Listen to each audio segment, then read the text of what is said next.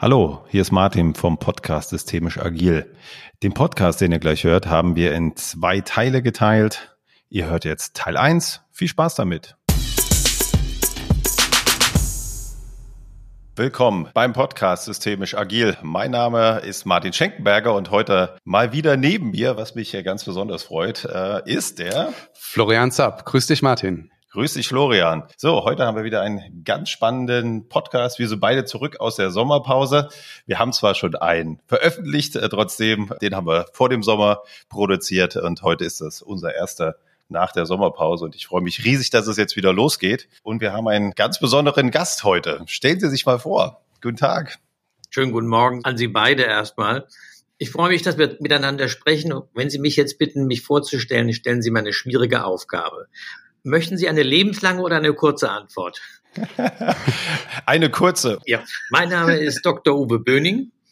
Ich bin Diplompsychologe, habe früher mal fünf Jahre als Psychotherapeut gearbeitet, bin seit über 30 Jahren äh, in dem Coaching-Geschäft tätig und in der Organisationsentwicklung. Wir arbeiten speziell in der Firma Böning Consult, die ich mit meiner Frau gemeinsam führe, vor allen Dingen in dem Business-Bereich und dort schwerpunktmäßig in dem Top-Management und im Senior-Management. Allerdings würde ich gern sagen, auch zur Einschätzung meiner Erfahrung. Ich habe ganz unten angefangen. Meine ersten Business-Erfahrungen waren mit Vorarbeitern von MAN. Mhm. Mache ja keine Schleichwerbung, sondern mache nur einfach ein historisches Datum fest. Ähm, das waren Vorarbeiter, denen ich Konfliktverhalten zu vermitteln hatte. Und zu meiner großen Überraschung als Seminarleiter habe ich feststellen müssen, ich konnte den Damen und Herren eine ganze Menge erklären. Aber reden konnten sie in Konfliktfällen schon ganz alleine. Das war eine sehr informative Lernsituation für beide Seiten. Und dann bin ich im Laufe der Jahre relativ schnell in, durch die ganze Hierarchie durchgestiegen, äh, nicht nur im Mittelstand, sondern auch in Großkonzernen, das heißt bis in die DAX-Konzerne hinein. Und das ist so unsere prägende Arbeit geworden, gerade in größeren Firmen zu arbeiten, weil dort die Führungsverhältnisse, die Zusammenarbeit besondere Anforderungen stellen und durchaus auch charakteristischerweise anders sind als im Mittelstand. Deswegen hat sich meine persönliche Arbeit auf ganz unterschiedliche Themen bezogen. Und ich muss Ihnen gestehen, nachdem ich das so viele Jahre mache, jetzt Mitte, seit Mitte der 80er Jahre ja tatsächlich, muss ich immer noch sagen, die Arbeit macht Spaß, sonst würde ich es heute nicht mehr machen. Vielen Dank, Herr Böning. Also ich freue mich auch persönlich äh, sehr, dass Sie unsere Interviewanfrage zugesagt haben. Sie begleiten mich äh, nicht, nicht in Person, sondern über die sozusagen geschriebene Kommunikation mit Ihren Büchern seit meinen ersten äh, Coaching-Gehversuchen. Das ist gut. Und äh, wir haben ja heute mehrere äh, Themen mit Ihnen vor und eine wird dann gleich sein, Sie haben eben schon das angesprochen, Mitte der 80er Jahre, dass Sie uns äh, versprochen haben, ein bisschen teilhaben zu lassen. Wie fing das denn an in Deutschland mit dem Thema des Business Coachings? Allerdings würden uns vorher vielleicht dann nochmal eine Begriffsdefinition von Ihnen interessieren. Äh, wie grenzen Sie das denn ab? von den ganzen vielen anderen Coaching-Formaten, die es ja mittlerweile gibt. Das Business Coaching ist einmal eine Festlegung auf einen bestimmten Arbeitsbereich. Zweitens konzentriert es sich auf bestimmte Zielgruppen im Schwerpunkt, nämlich Führungskräfte. Das war zumindest das klassische Verständnis. Heute verändert sich das, erweitert sich das. Man nennt das dann etwas flapsig Demokratisierung des Coachings, mhm. weil alle dran glauben können oder dran glauben müssen, je nachdem, wie die Situation ist. Ähm, das zweite ist, Coaching ist im Grunde genommen eine Schnittstellenvorgehensweise. Coaching hat keine vollständig eigene, genuine äh, Methodologie, sondern kommt aus der Kombination verschiedener Hintergründe zustande. Und äh, für mich persönlich bedeutet das beispielsweise, ich habe erst mal fünf Jahre lang, äh, nachdem ich mein Diplom gemacht hatte, als klinischer Psychologe gearbeitet. Was hieß, in der freien Praxis zu arbeiten? Klinisch war nicht der Ort des Geschehens, sondern klinisch war die Thematik, also psychotherapeutische Fragestellungen. Aber aus dieser Erfahrung heraus und aus einer weiteren Ausbildung, ich war nicht nur Verhaltenstherapeut, sondern auch Gruppendynamik gemacht, hat sich dann so aus der Erfahrung Führungskräfte zu betreuen, herausgestellt, dass der Hintergrund als Therapeut unerwartet viele Möglichkeiten für die Auseinandersetzung mit Führungskräften bot.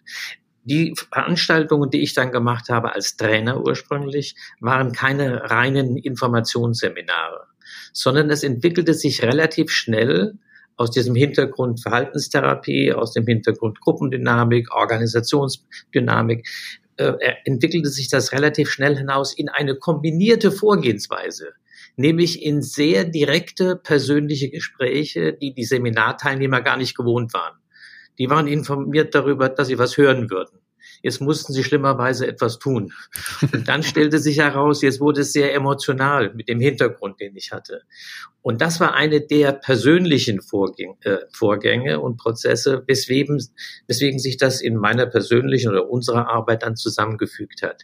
Wir haben dann festgestellt, dass die Trainingsseminare, die wir machten, immer besser wurden, wenn wir sehr viel Einzelfall Arbeit gemacht haben in den Seminaren. Und daraus entwickelte sich dann für mich persönlich der ganze Coaching-Ansatz.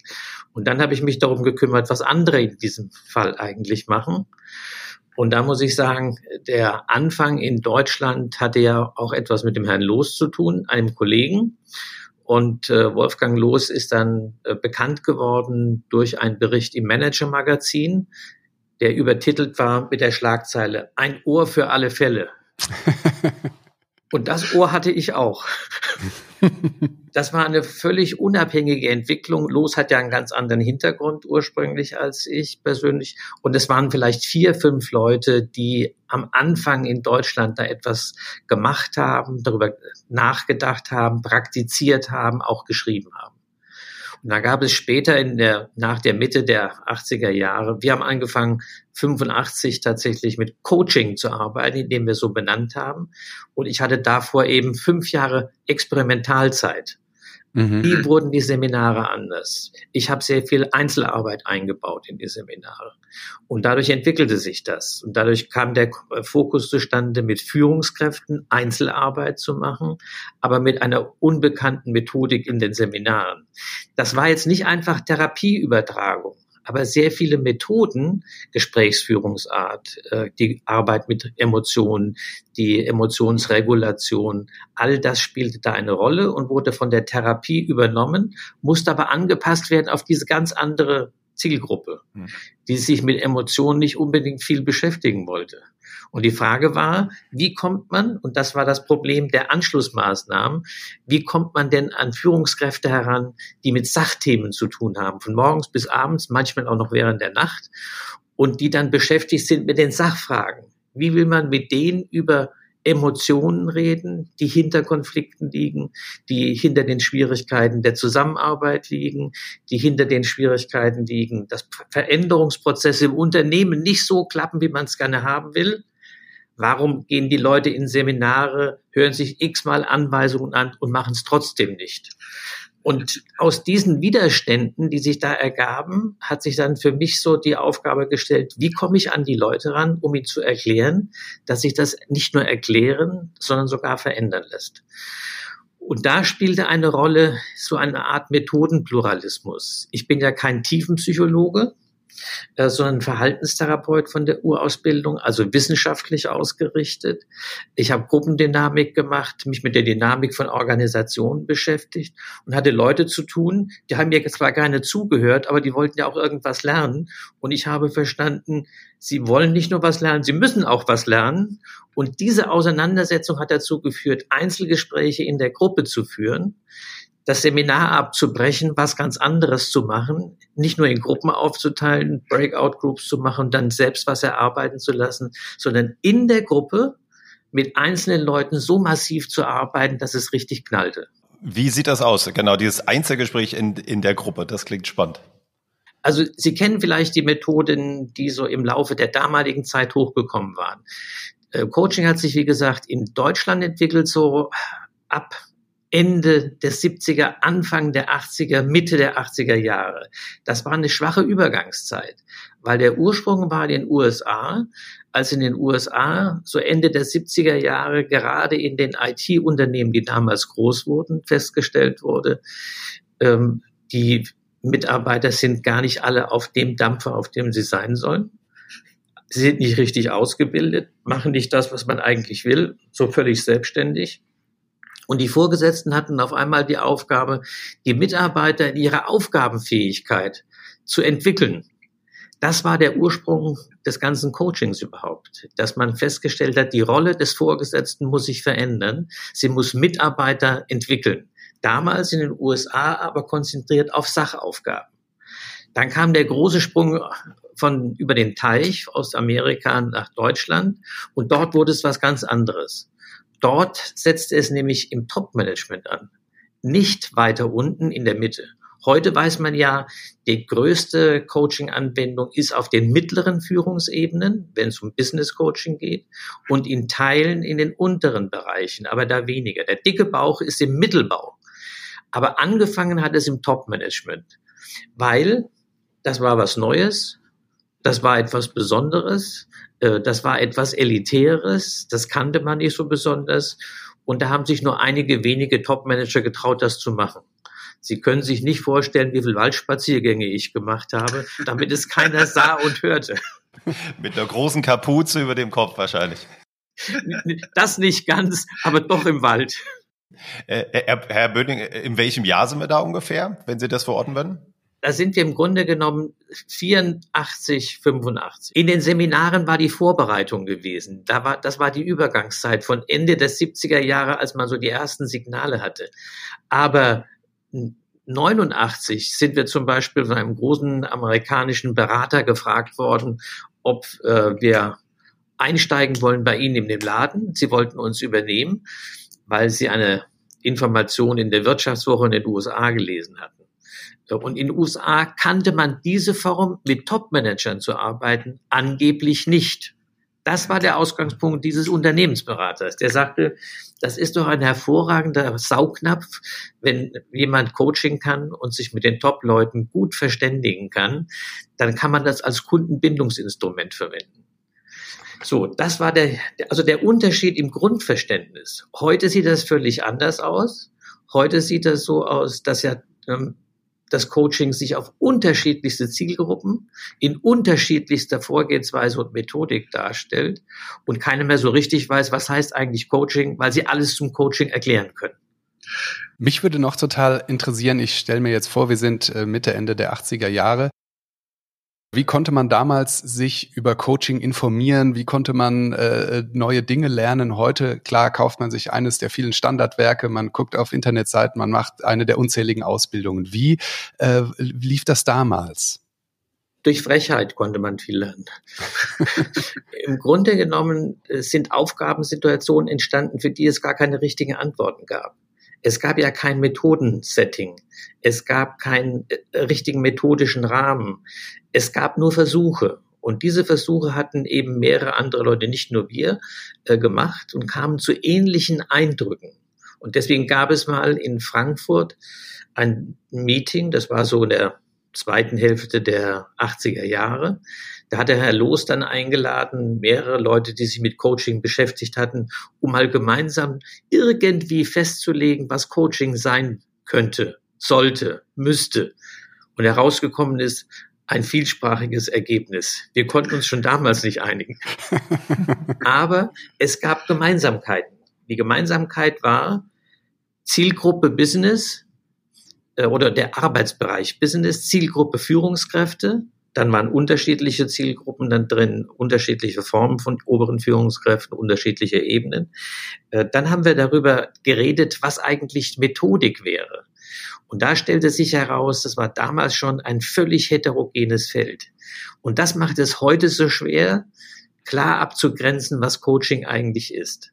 Heute weiß man, Coaching ist eine Schnittstellen, ein Schnittstellenergebnis es sind Agraringenieure, Technikingenieure, es sind alte Führungskräfte, es sind äh, junge Leute, die die Welt verändern wollen, äh, es sind Studenten, es sind Visualisierungscoaches, die machen gute Bilder, äh, es sind Leute, die haben Therapie gelernt, es sind Psychologen dabei, es sind Pädagogen.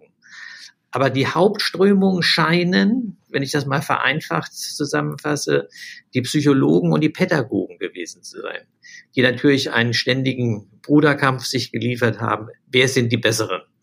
Und wer hat dazu mehr zu sagen? Es gibt unterschiedliche, wie ich heute weiß, unterschiedliche Geschichten zum Beginn des Coachings. Mhm. Es sah früher so aus, als ob das nur aus der psychologischen Ecke kam. Aber der Herr Steinke hat mit seiner Frau in diesem Jahr in der Zeitschrift OSC einen Artikel veröffentlicht, hat eine ganz andere Geschichte geschrieben. Er hat zwar ein paar Fehler gemacht, aber es war nicht alles falsch, was er gesagt hat. Der, die Fehler bestehen darin, das sage ich gleich, dass er das verallgemeinert, was er herausgefunden hat. Aber herausgefunden hat er, dass in der Pädagogik seit dem 19. Jahrhundert schon eine ganze Reihe von Aktivitäten da waren, die man heute als Ansätze von Coaching interpretieren kann. Und die beiden haben auch gefunden, dass es verschiedene ähm, Adaptationen im 20. Jahrhundert gab, die dann dazu geführt haben, dass man in der Pädagogik etwas Erzieherisches machte. Das Problem ist, was nicht ganz stimmt, was die beiden gerne behaupten, was sie machen wie viele andere Leute, dass dort, wo ein Coach ist, noch lange nicht von Coaching gesprochen werden kann. Weil auch ein Fußballcoach ist ein Coach und wir sagen, wir sind auch Coaches, aber Business Coaches, aber die Methodik ist eine völlig andere. Bei dem Fußballcoach wie bei anderen Coach-Protagonisten hat es was damit zu tun, dass sie zwar anleitende Berater sind, die jemanden, ein Fußballspieler, ein Techniker, äh, ein Sportler, was auch immer, dazu bringen soll, Leistungen zu bringen. Aber die Methodik, das zu machen, hat mit dem, was wir heute machen, als Coaching wenig zu tun. Der Begriff Coaching ist etwas anderes, als dass ein Coach Coaching macht. Das ist nicht das Gleiche.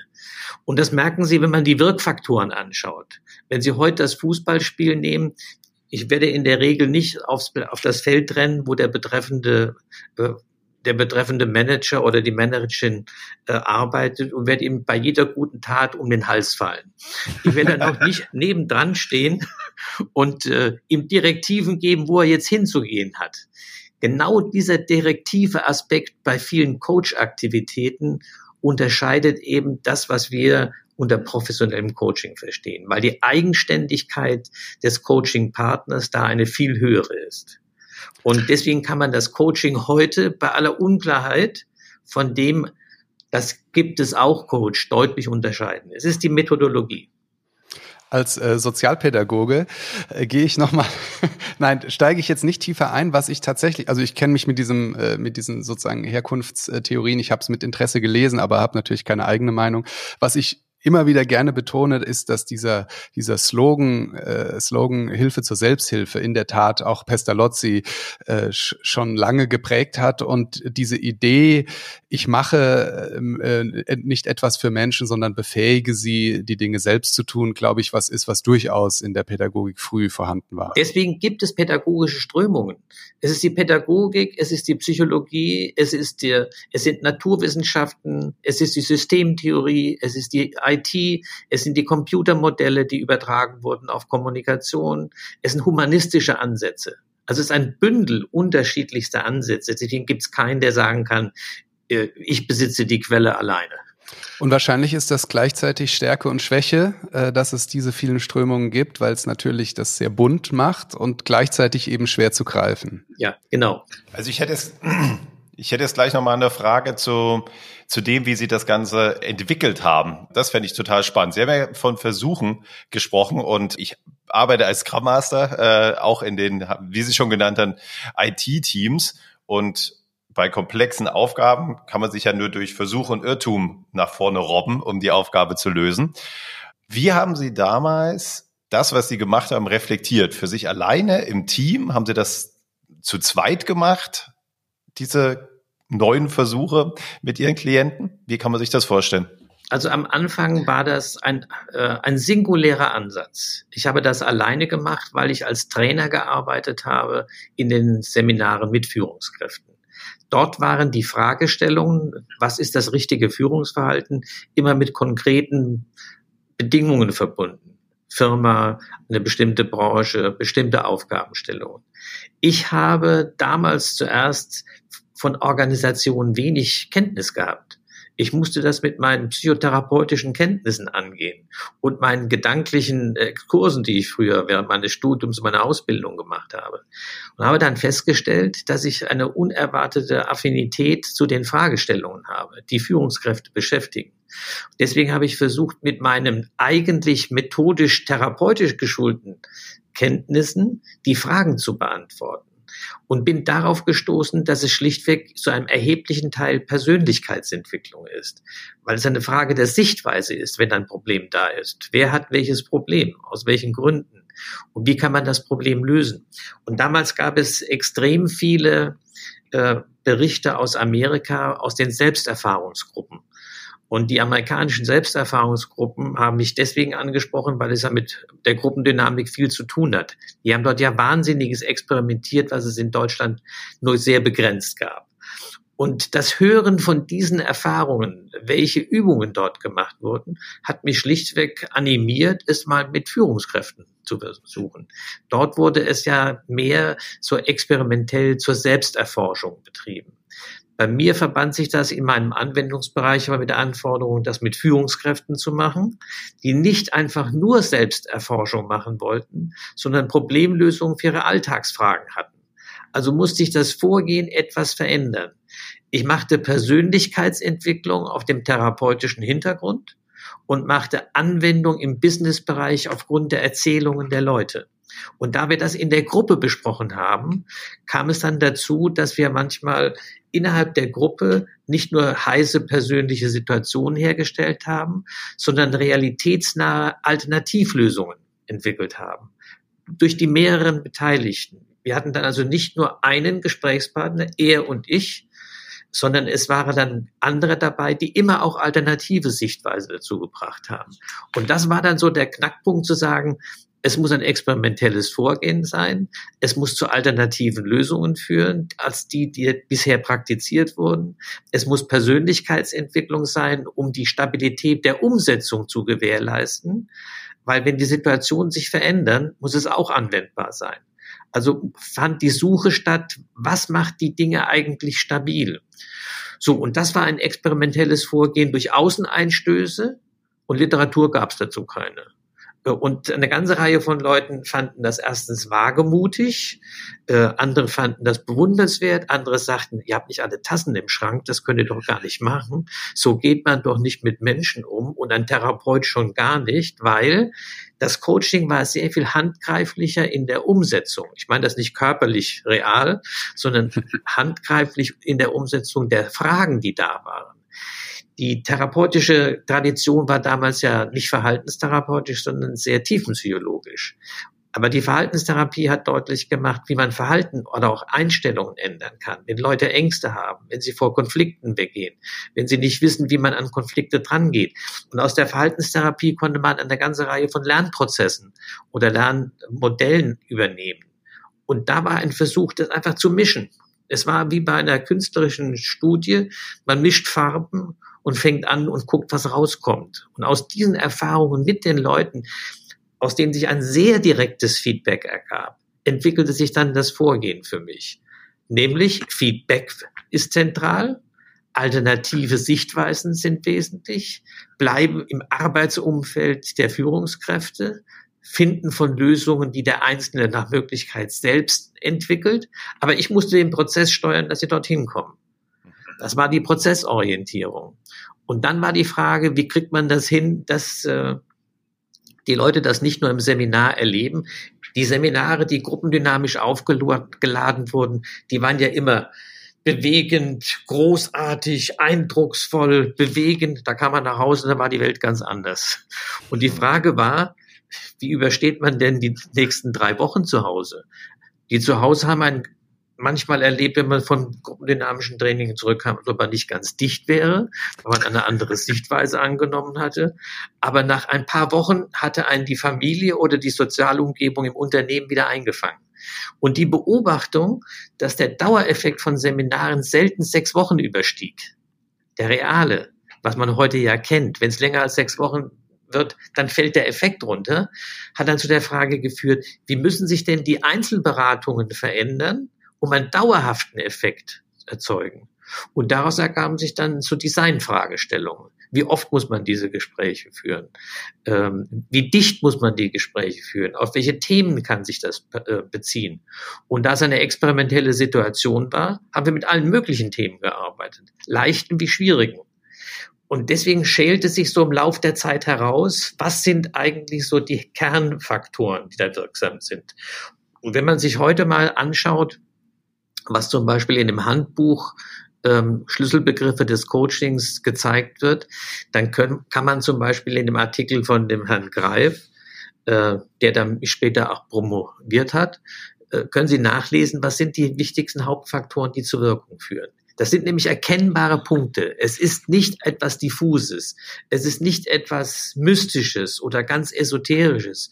Wir haben ja kein Pendeln gemacht. Wir haben keine Zukunftsprognosen erstellt, die voller Kaffeesetzfreude zu irgendwelchen Aussagen geführt haben, sondern wir haben versucht, etwas dingfest zu machen, was sich wiederholen lässt.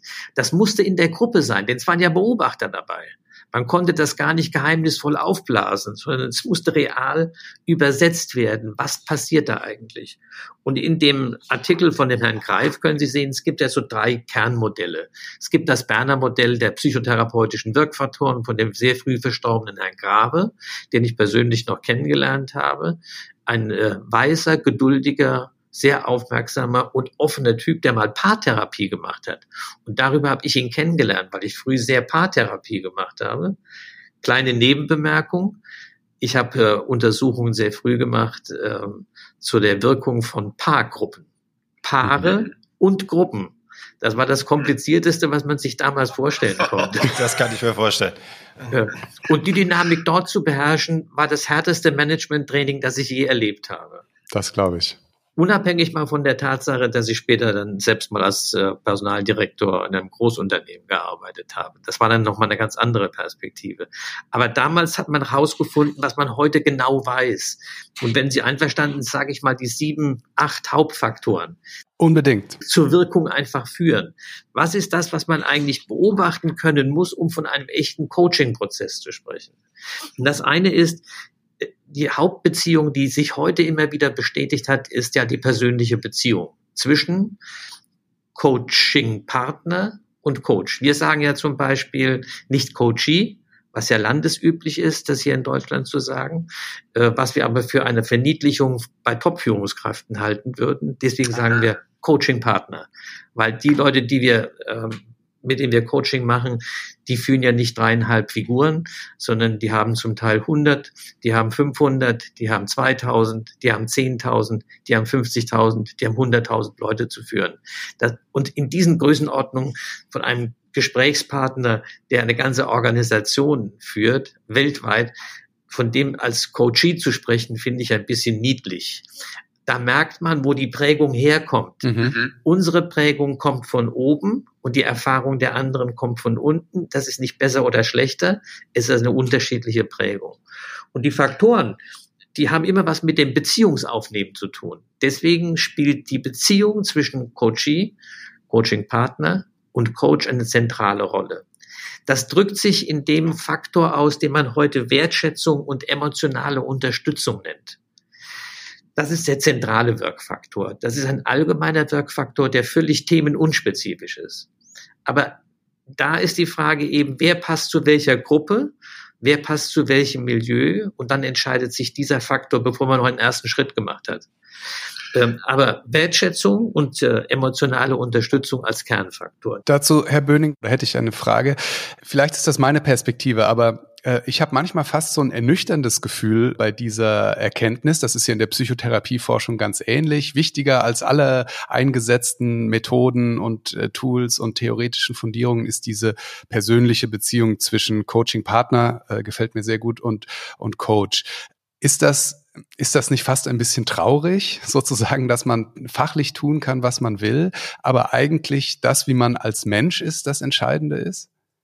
Jetzt stellen Sie eine ganz schwierige, riskante und brisante Frage. Finde ich ausgesprochen gut, dass Sie die Frage stellen. Ich bin davon überzeugt, dass das kein Nachteil ist, sondern das ist einfach eine natürliche Gegebenheit. Es gibt Menschen, die reagieren auf die Anwesenheit einer bestimmten Person, mit der sie gut auskommen. das wissen Sie ja aus jedem Liebesverhältnis, reagieren Sie einfach ganz anders wie normal. Sie fühlen sich wahrgenommen, sie fühlen sich erkannt, sie fühlen sich unterstützt. Es, deswegen fangen sie an zu experimentieren, deswegen können sie leicht einen Perspektivwechsel machen, deswegen kann man Ressourcen, die sie selbst haben, abschöpfen. Also insofern glaube ich, ist das keine ernüchternde Technik, sondern ist einfach die Feststellung einer natürlichen Gegebenheit. Ähm, aber es ist natürlich nicht das Einzige, denn mit Wertschätzung alleine kann man nicht alle Themenstellungen lösen. Und äh, im Umgang gerade mit Top-Managern lernt man, die Leute wollen Ergebnisse haben. Äh, ich habe mal eine lustige, unangenehme Situation erlebt. Lustig fand ich sie später in der Situation unangenehm, weil ich habe mal einen Vorstandsvorsitzenden eines großen deutschen Konzerns gecoacht, nachdem ich jahrelang in dem Konzern schon gearbeitet habe und mit anderen Top-Managern gearbeitet hatte. Und dann hörte ich eines Tages von dem Personalvorstand, der kam dann mal zu mir und sagte, Herr Böhling, ich, jetzt kennen wir uns so lange, aber das Coaching, was Sie mit unserem Chef machen, ähm, das läuft nicht so ganz. Äh, der hat nämlich den Eindruck, Sie reden ihm nur das nach, was er selbst schon gesagt hat. Und ich hatte die Gespräche als sagenhaft empathisch meinerseits verstanden und hatte festgestellt, äh, er stimmt mir auch zu, dass ich ihn verstehe. Da ist einfach zu äh, merken gewesen, das, was sich als Kunst entwickelt hatte, ein sehr empathisches Vorgehen, gerade bei einem Vorstandsvorsitzenden, hat er nicht als hinreichend empfunden. Das hat unsere Methodik beeinflusst, weil wir beobachten konnten, er war der Prototyp für viele andere, die auch sagten, verstanden zu werden ist schön, aber es reicht nicht. Ich will Lösungen. Mhm. Und gerade im Top-Management haben sie einen anderen Erwartungsprozess als bei Mittelmanagern oder bei Leuten ohne Führungsfunktion. Die wollen manchmal Anweisungen haben, Direktiven, weil sie auf die Lösungen selbst nicht kommen. Nicht nachdenken, keine Zeit haben, gewohnt sind, Vorschläge gemacht zu bekommen. Da muss man das Coaching etwas direktiver anlegen und trotzdem darf man nicht in die klassische Beraterrolle reinfallen, dauernd mit Vorschlägen oder mit dringenden Überzeugungsversuchen den anderen irgendwo hinzudrücken sondern man muss Alternativen entwickeln, aber entscheiden muss der Betreffende selbst. Das ist so ein Kernprozess, der das Arbeiten von Coaches auch, nehmen Sie Fußballer mit ihren Spielern, auch von Coaching unterscheidet. Im Coaching-Prozess ist immer der Anwender derjenige, der entscheidet, ob er es macht oder nicht. Man kann ihm Angebote machen. Deswegen ist Hilfe zur Selbsthilfe das ursprüngliche Wort gewesen, was sehr tragend war. Heute verändern sich zunehmend an vielen Stellen auch über die Hierarchieebenen hinweg die Erwartungen. Man will heute, weil die Prozesse kürzer werden, standardisierter werden, schneller auf den Punkt kommen und will deswegen auch Hinweise haben von Seiten des Coaches. Aber dazu kann man ein paar Schritte machen, die, wenn Sie einverstanden wären, mich dazu ja. führen, die, die Wirkfaktoren noch mal kurz zu erklären. Ja, sehr gerne. Wir haben lange über Wertschätzung gesprochen. Ich glaube, das ist ein tragender Faktor. Und die emotionale Unterstützung. Das zweite ist die sogenannte ergebnisorientierte Selbstreflexion. Das heißt, man muss den Gesprächspartner dazu bringen, dass er über sich selbst nachdenkt, ihn nicht ich darf das mal etwas flapsig und etwas geringschätzig formulieren, wie Tante Monika im Kaffeehaus zu überzeugen versuchen, mir hat geholfen und dir müsste doch eigentlich auch helfen. Probier's doch mal damit.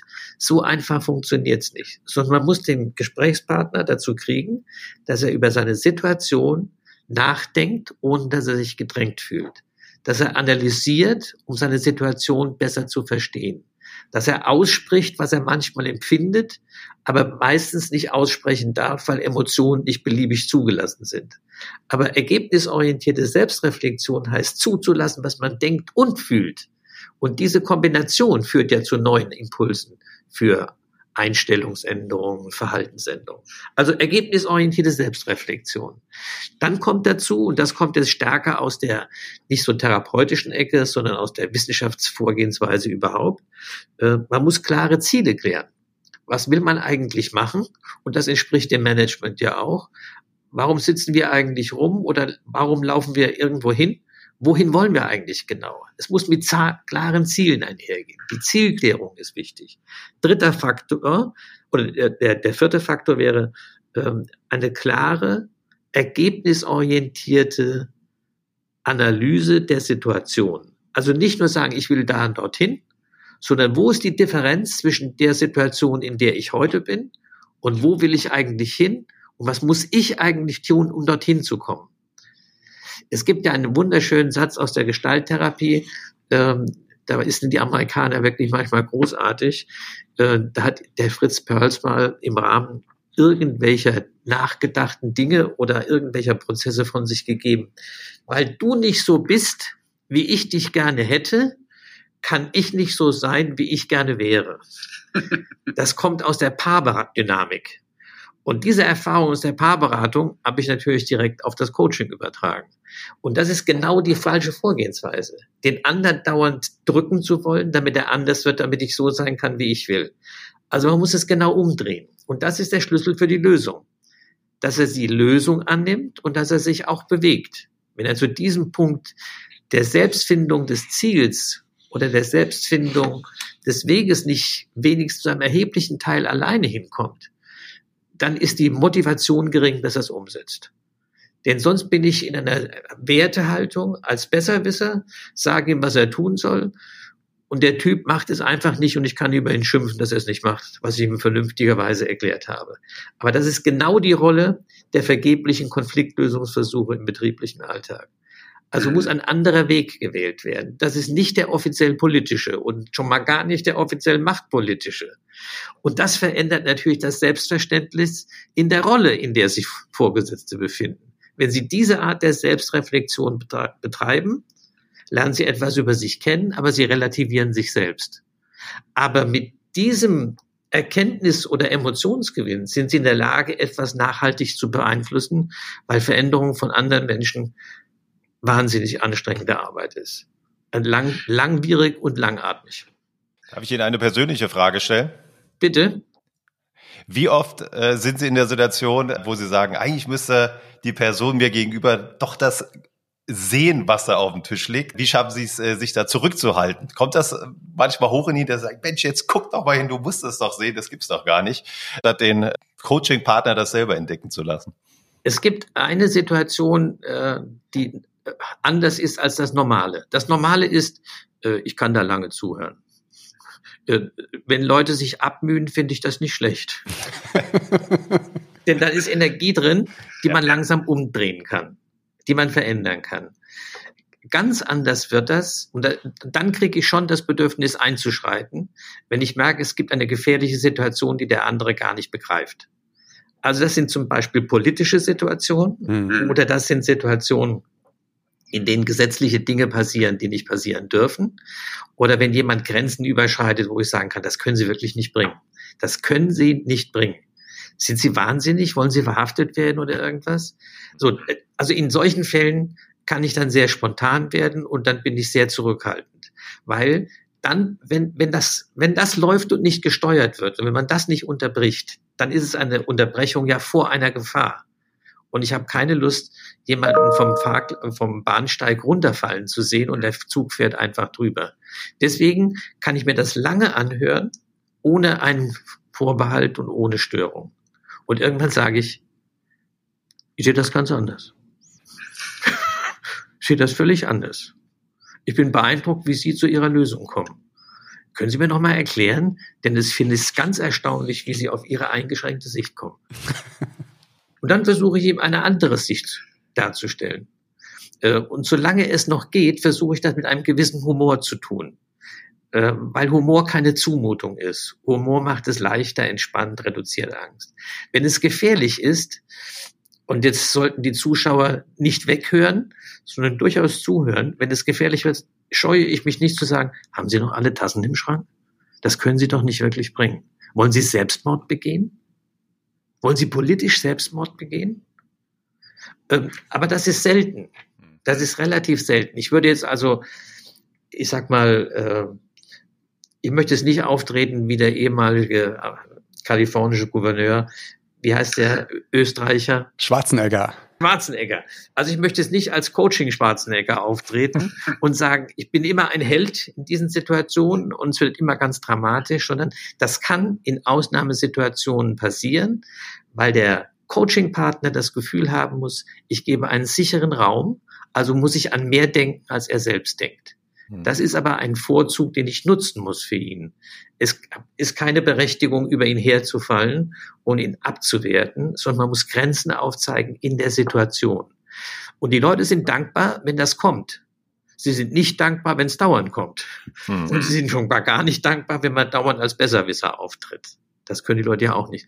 Aber als Ausnahmesituation, um einen Sicherheits Sicherheitsraum darzustellen, finden das die Leute in der Regel zulässig. Mhm. Aber es ist nicht die normale Vorgehensweise. Es sind die Ausnahmen dabei. Und deswegen ist, sind zwei andere Sachen wichtig. Ein ganz entscheidender Punkt ist bei der Wirkungsgeschichte äh, die Affektkalibrierung. Mhm. Ähm, Sie können auch sagen, das klingt dann nicht ganz so hart, Emotionsregulation. Und Emotionsregulation ist deswegen wichtig, weil viele Leute, die ins Coaching kommen, ähnlich wie in der Therapie, oder Sie könnten sagen, genauso wie im Leben, Leute, die ins Coaching kommen, haben manchmal ihre Schwierigkeiten mit Situationen, die sie erleben. Sind aufgebracht, sind stocksauer, sind absolut wütend, äh, verachten irgendjemanden, könnten die Wände eintreten und wissen nicht, wo sie hintreten sollen. Und dann heißt es Emotionsregulation, runterholen. Und runterholen geht am einfachsten, indem man sie laufen lässt. Also das ist ja wie in einer Kneipe, äh, wenn Sie neben jemanden stehen und etwas trinken und ein Alkoholiker sitzt neben ihnen und labert sie einfach mal so an.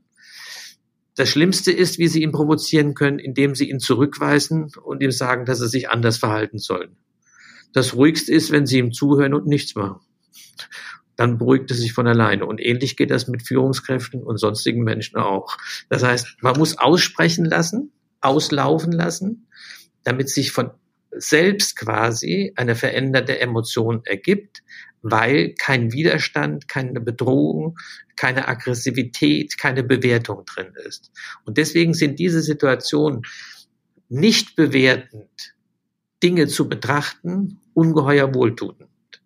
Und äh, ich habe jetzt vor kurzem ein, ein neues Buch des schon längst verstorbenen Oliver Sacks gelesen. Ich weiß nicht, kennen Sie ihn? Haben Sie schon mal was von ihm gelesen? Mhm. Oliver Sacks ist ja ein alter Neuropsychiater, äh, Neurologe, Neuropsychiater und hat die fantastische Fähigkeit, die ich sehr bewundere. Also ich kenne außer mir noch andere Helden, will ich damit sagen. äh, er ist nämlich in der Lage, schwierigste, unglaublich komisch erscheinende psychiatrische Störungen zu schildern, ohne jeden negativen Ton dabei. Das muss man mal gehört oder gelesen haben. Weil der Mann eine Akzeptanz von Situationen hat, dass er sich mit Leuten auseinandersetzt. Und deswegen bekommt er Zugänge.